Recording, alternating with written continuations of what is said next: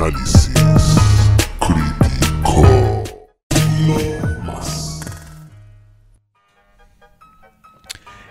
Elon, Elon Musk. Elon Musk. ¿Lo ubican a Elon Musk? A ver si saben, saben o no saben quién es. A ver, los voy a leer. Bueno, Elon Musk. ¿Querés mandarme el, el fondo de Marte? A ver, que quiero... Así entramos un poquito en ambiente, porque Elon Musk tiene que ver con esto, tiene que ver con el espacio. Y les voy a contar un poquito quién es este personaje, que, que es un personaje tan, tan de época, que, que quería que lo, podamos eh, charlar un poco. Bueno, si tenés una foto de Elon Musk por ahí, así lo, lo presento y, y lo, lo pueden ver por si alguno no le conoce la cara. Acá, Elon Musk, mírenlo, mírenlo.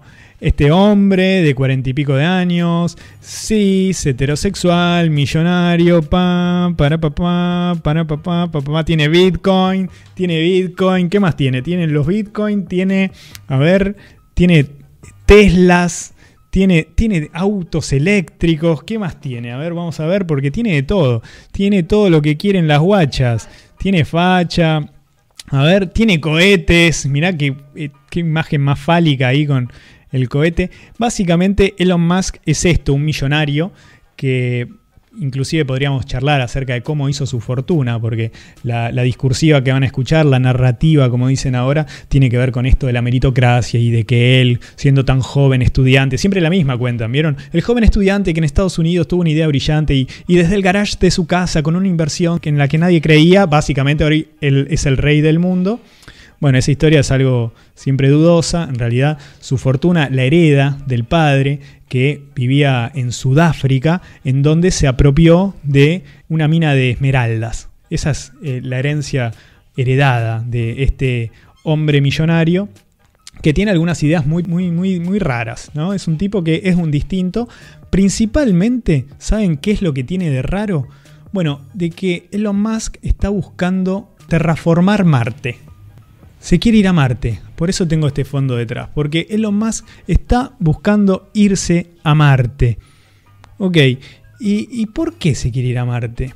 Bueno, salió una noticia que a mí me, llamó la atención y pasó algo desapercibida. Miren lo, que dijo. Vamos a ver la noticia de, de Elon Musk que salió esta semana y que dijo que se quería ir a Marte. ¿Por qué? Básicamente como un modo de advertencia por si llega a haber problemas acá en el planeta Tierra. ¿sí? Y esto no, no, lo estoy diciendo yo, ni lo está diciendo el ambientalista de la esquina, ni lo está diciendo, no sé, el ministro de Argentina. Lo está diciendo Elon Musk que tiene 185 mil millones de dólares. O sea, yo creo que la mayoría ni siquiera sabe representarse ese número en la cabeza. 185 mil millones de dólares. ¿Ok? Tiene mucha plata y cuando vos tenés mucha plata tenés acceso a mucha data. Básicamente, mucha plata, mucha data. ¿Y eso qué quiere decir? Que este tipo sabe cuál es el estado del mundo, qué va a pasar y por dónde se va a mover la pelota. ¿Y qué está tratando de hacer? Está tratando de hacer lo que cualquier supermillonario posiblemente haría, y es tratar de irse a la mierda. ¿Por qué? Porque siente de que hay poquito tiempo, o al menos esto es lo que expresa él mismo. El mismo Elon Musk está hablando de la necesidad de generar colonias en Marte, producto de que cree que puede llegar a haber algún tipo de colapso en el sistema ecológico, social y económico.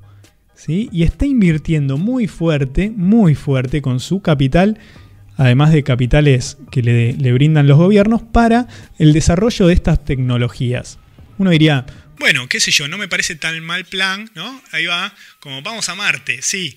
Ok, diría, bueno, tengamos un, una opción. Ahora, primero, ¿quiénes creen que irían a Marte? ¿Vos crees que te vas a conseguir un boleto? ¿Vos crees que, que vos, tu, tu, tía, vamos a decir, bueno, vamos? no, los que van a ir son ellos, ¿no? Desde ya, desde eso no hay duda, no hay ninguna duda de que se trata de sálvense los ricos. Ahora, ¿qué hay más allá de un intento de un niño millonario y huidizo de poder seguir con lo mismo que vienen haciendo. Lo que está oculto en esto es ni más ni menos que esta última versión que nos está presentando el capitalismo, que es el necrocapitalismo. El necrocapitalismo es el capitalismo revolviendo el fondo de olla, donde ya no queda más nada, viene a revalidar que es posible la muerte como sostenimiento del sistema. No importa, no importa si muere gente para tener que ir a Marte, no importa si mueren ecosistemas enteros, no importa lo que tenga que morir, que muera, pero el sistema no se toca.